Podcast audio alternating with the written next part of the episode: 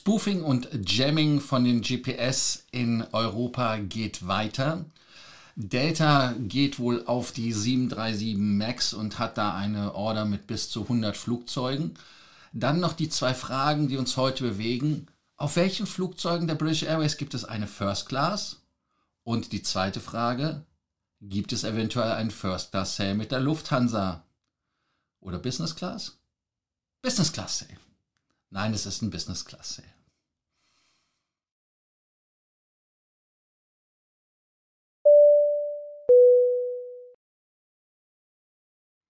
Mein Name ist Lars Korsten. Ich bin hier, um euch mehr Meilen, mehr Punkte und vor allem mehr Status zu bringen.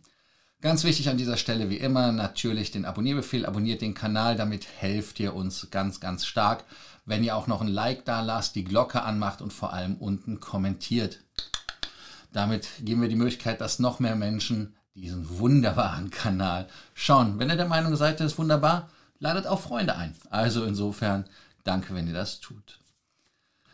Die EASA, das ist die Europäische Behörde für die Aviation, die hat ja das Thema Flugnavigationssystem und Attacken drauf be, ja, bearbeitet. Und ähm, die Finnen äh, haben tierische Probleme mit dem GPS-Signal an der Grenze zu Russland, an der Ostgrenze.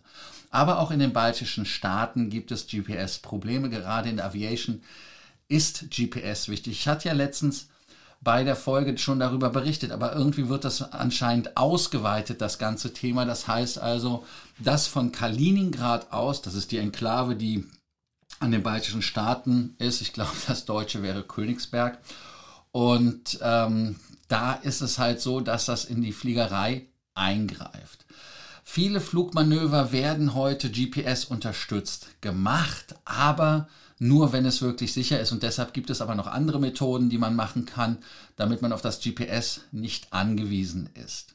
Wichtig ist bei diesen GPS-Geschichten natürlich, dass es eine Convenience ist. Ihr selber kennt das ja vom Autofahren. Karten lesen ist interessant und kann man auch machen. Ich weiß gar nicht, ob ihr überhaupt noch Karten lesen könnt. Wer kennt das noch? Den Shell-Atlas, den man jedes Jahr neu gekauft hat. Ich weiß noch mal, wie meine Oma meinem Vater den Shell-Atlas geschenkt hat. Das ist ja so retro.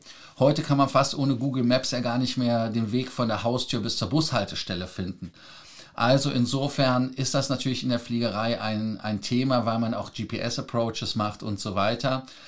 Mit GPS und GLONASS, das ist das russische System, das wird immer wieder vergessen, ist ein militärisches. Ganz genau.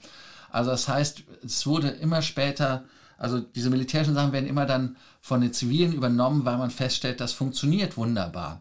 Selbst die Kamera, mit der ich das heute aufnehme, die hat GPS, ja. Also es ist schon Wahnsinn. Aber wie gesagt, es wird halt gestört.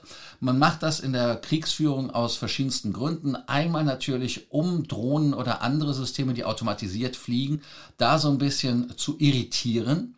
Ähm, Drohnen heißt aber jetzt nicht unbedingt die Drohne, die Mavic 3 oder 2 oder wie die Dinger alle heißen, sondern die richtig großen Drohnen. Und ähm, in der Ukraine wird das ja auch gemacht. Es gibt ja auch die Möglichkeit, zum Beispiel Amerikaner machen das bei GPS. Ich hatte das mal im äh, Dubai erlebt, als es da einen, ich nenne es jetzt mal Zwischenfall gab, ähm, da wurde das GPS-System nicht gesperrt, aber das GPS hat eine Ungenauigkeit. Also das GPS selber, es kann relativ sehr genau sein, aber es wird dann halt in den Algo irgendwie so eine Ungenauigkeit eingebaut. Das heißt also, dass man im Prinzip so nicht mehr weiß, wo man innerhalb von einem Meter ist, sondern man weiß es nur noch auf einen Kilometer genau oder auf zehn. Also es kann eingestellt werden. Und das ist das, was da halt passiert. Und äh, diese Störungen, Signalstörungen in den äh, Global Navigation Systems sind natürlich in Konfliktzonen. Was ich aber spannend finde, ist, dass gerade hier auch im Baltikum, aber auch in Finnland, was ja die einzigen Grenzen sind, Ukraine nehmen wir jetzt mal aus, die keinen Pufferstaat dazwischen haben, was die westliche Welt angeht. Und dieses Bulletin, was die Behörde rausgeht, ist halt, äh, dass man halt davor warnt. Ist einfach nur jetzt eine informative Sache, hat jetzt nichts was mit Sicherheit zu tun, aber ich finde das einfach nur spannend. Wenn ihr mit dem Auto fahrt oder wenn ihr irgendwo unterwegs seid und ihr sagt, das Signal kommt nicht, dann wisst ihr zumindest, woran es liegt, wenn ihr halt in, in Finnland seid oder aber auch in den baltischen Staaten. Wer weiß, vielleicht wird es ja auch irgendwo anders noch gestört werden. Schauen wir einfach mal. Ed Bastian. das ist der CEO von Delta. Der hat als größter A321 Neo-Kunde jetzt irgendwas gesagt, wo man sagt, was, der kauft bis zu 100 737 MAX 10 und will dieses Top-Modell haben. Er plant auch nicht mit weniger als 155 Airbus A321 Neo. Und äh, man hat ja auch gerade diesen Auftrag um 30 Flugzeuge erweitert. Reuters hat jetzt gesagt, dass die Airline die erste Order für den 737 MAX jetzt bald platziert werden soll. Und es geht um 100 Flugzeuge. Und äh, man will wirklich auf die 737 MAX 10 gehen, also auf das größte. Ich weiß nicht, ob man das jetzt Topmodell nennen kann, aber es ist halt das Modell, was am nächsten an die Neo rankommt. Und äh, er meinte halt, dass man sicherlich Platz hat für die 737 und man möchte auch weiter A220 kaufen. Deshalb ist das jetzt nicht so zum Heulen bei den Freunden der, der Airbus-Gilde, wenn die Boeing kaufen. Und deshalb noch ein kleiner Hinweis. Man hat ja aktuell schon irgendwo bummelig 250 320 CEOs, hat 70, äh, 240 irgendwo in der Richtung 737 NGs, 60 717 von Boeing, also ehemals die äh, McDonalds. Dann hat man noch die 130 757 und irgendwie auch noch 220er, also A220, A220er, 50 Stück. Also das ist natürlich eine Riesenmenge an Flugzeugen. Und deshalb wäre es doch auch, ich will nicht sagen utopisch, aber doch durchaus verwunderlich, wenn man nicht bei beiden kaufen würde. Warum? Ganz einfach deshalb, dass man wesentlich bessere Pricing Power hat. Und wir wissen ja alle noch, wie Lufthansa zum Beispiel mit dem Dackel geflogen ist, also mit der 737, was die 400er, 300, ich weiß es nicht mehr genau oder sogar 200. Aber ihr wisst das sicherlich, also unten in die Kommentarspalte reinschreiben. Ähm, und die Lufthansa ist ja dann auch auf Airbus gewechselt. Und insofern, wenn man genug Flugzeuge hat, von der Menge her, und man ist kein Low-Cost-Carrier, so wie man bei der Southwest oder aber bei Ryanair ausschließlich auf die 737 setzt, ist man halt mit dem Hersteller nicht wirklich verheiratet und hat wesentlich mehr Flexibilität. Was haltet ihr davon? Sagt ihr, das ist ein sehr guter Move, dass man sich da alle Optionen offen hält? Oder seid ihr immer noch von der Max so ein bisschen ich will jetzt nicht sagen verwirrt, aber ihr traut dem Braten nicht. Auch hier kommentieren. Wir sind ja alles Flieger, die die Business First Class nur kennen. Viele von euch kennen ja gar nicht die Economy Class. Kleiner Scherz. Ähm, und äh, da schaut man natürlich mal bei den Fluggesellschaften drauf. Wir haben uns sehr viel mit der Flotte beschäftigt von der Lufthansa. Jetzt schauen wir uns mal British Airways an. Da bin ich nämlich gefragt worden per WhatsApp und sag mal, welche First Class gibt es noch bei der British Airways? Hey, wer bin ich, dass ich nicht eure Fragen beantworte? Man hat bei der British Airways 277 Flugzeuge. Und äh, man war ja auch in der First Class der Erste, der dieses Lie-Flat eingeführt hat und war auch der Erste, der in der Business Class Lie-Flat eingeführt hat. Und da hat ja der CEO damals, der Herr Franz, ja noch heute wahrscheinlich das kalte Kotzen, wenn er daran denkt. Aber die British Airways ist die zweitgrößte Fluggesellschaft.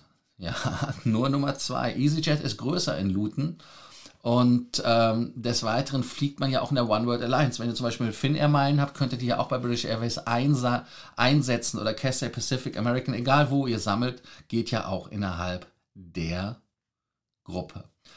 Und ähm, jetzt schauen wir uns das doch einfach mal an mit den 277 Flugzeugen. Ich gehe einfach mal alle einfach mal durch. Man hat 30 319 100er, hat 67 320 200er, hat 17 320er Neos, 18 321 200er, jetzt 10 Airbus A321 200er Neos, 9 Airbus A350 1000, 12 A380 800, ganz genau, die haben noch 12 Stück und die kommen ja wieder. 43 777 200, 16 777 300, ERs beide. Und dann hat man ja noch etliche 787 in der 9, 8er und in der 10er Variante. Das sind auch irgendwie so 32 Stück. Und dann hat man noch bummelig 23 190er ERJs. Natürlich jetzt nicht wirklich so da. Aber die haben natürlich keine First Class. Und man kann die First Class äh, und Business Class, die halt Club Europe oder Club World heißen, man hat da drin Premium Economy, die uns nicht wirklich interessiert, aber es ist die World Traveler Plus. Und natürlich die Economy Class, die Europe Traveler heißt oder World Traveler heißt, je nachdem welche Maschine. Jetzt können wir die ganzen Single Aisles einfach mal weg. Ne? Also die 321er, 320er und wie sie alle heißen, die haben ja keine First Class. Die haben zwar eine Business Class teilweise dedicated, nicht alle, Aber das ist der Vorteil. Und vor allem, wenn ihr First Class fliegt, habt ihr ja, wenn ihr nicht nur den Status, also keinen Status habt, sondern nur die Punkte habt, habt ihr ja Loungezugang, Fast Track ähm, und natürlich diese stylischen Onboard-Suites, die es gibt. Und ähm, die finde ich halt relativ gut. Das einzige Problem ist, dass diese Betten zu 1,99 Meter Betten werden. Ich bin selber mit 2,1 Meter. Äh, Im Englischen oder im Amerikanischen messt man das ja in Fuß und Inch. Das sind 6,6 äh, insgesamt, also 6 Fuß und 6 Inch. Ich bin aber 6 Fuß, 7 Inch lang. Also 1 Inch zu viel. Das willst du machen. Ja, ähm, der Vorteil in der First Class ist natürlich Champagner und, und äh, Dine on Demand und wissen wir alles. Aber lass uns einfach mal gucken.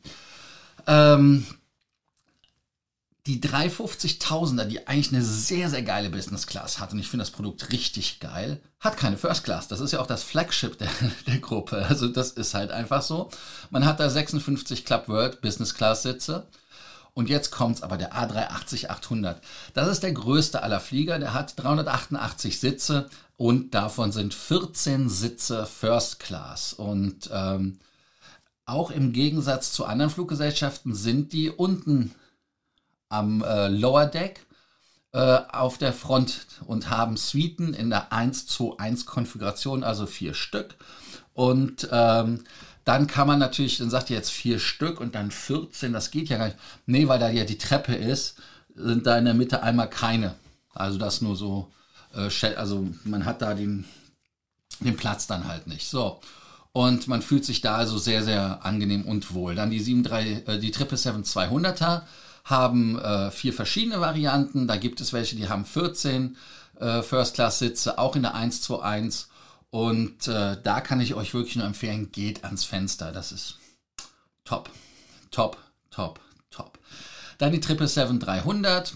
Ähm, hat da auch einige Versionen mit 14, hat auch genau die ähm, 121 aber es gibt einen Unterschied. Und zwar bei der 300er sind die Toiletten äh, vorne und bei der 200er sind sie hinten in der First Class. Nur damit ihr das mal gehört habt und euch nicht verrennt. Die 787, 9er und 10er Dreamliner, ähm, die haben natürlich äh, da jetzt auch äh, First Class und ähm, die haben dann keine 14, sondern die haben da nur 8 von diesen Suiten. Und äh, da gibt es halt einige Sitze, die man auswählen kann, aber auch hier immer ans Fenster gehen. Das ist meine Erfahrung. Und die 78710er hat dieselbe Kabine wie die 787-9er. Ich hoffe, ich habe euch da so ein bisschen mal einen Überblick gegeben, welche First Class es gibt. Ähm, wenn ihr mit British Airways First Class geflogen seid oder Business Class, unten schreiben. Jetzt kommt das Thema Lufthansa Business Class Sale von Amsterdam nach Sao Paulo. Ja, damit wisst ihr schon alles, wo es geht. Jetzt sagt er, wie ist denn der Preis? Der Preis ist bummelig 1150 Euro circa. Wichtig, was ihr wissen solltet zu der Rate. Die Rate ist, in der, ist eine P-Rate, das heißt, es gibt nur 100% der Meilen. Ähm, Minimumaufenthalt sieben Tage, maximal wie immer drei Monate, ne, zwölf Monate, ich muss richtig gucken. Ähm, man kann auch sogar einen Stopover machen, der kostet dann 100 Euro pro Richtung extra. Man kann im Glücksfall auch versuchen, das Ganze über Zürich zu routen, kostet dann allerdings noch ein bisschen mehr. Aber die 100% Meilen ist jetzt nicht eine wirkliche Ausbeute, auch wenn es im Moment doppelte Meilen gibt. Warum? Ganz einfach, weil ihr 60 Tage im Voraus buchen müsst. Also das ist so die Geschichte. Wer von euch hat Lust, nach Sao Paulo zu fliegen mit der Lufthansa in der Business Class, sollte halt wirklich von Amsterdam aus fliegen. Die heutige Folge, ich muss gerade wieder auf die Zeit gucken, ähm, haben wir ja auch wieder die Zeit erreicht. Deshalb danke ich euch, dass ihr heute wieder dabei wart bei Frequent Traveler TV und der Take-Off-Ausgabe von heute. Ich hoffe, dass ihr abonniert habt, Glocke angemacht habt, kommentiert habt und ein Like dagelassen habt. Ansonsten natürlich wie immer danke, dass ihr heute dabei wart. Bis morgen. Ciao.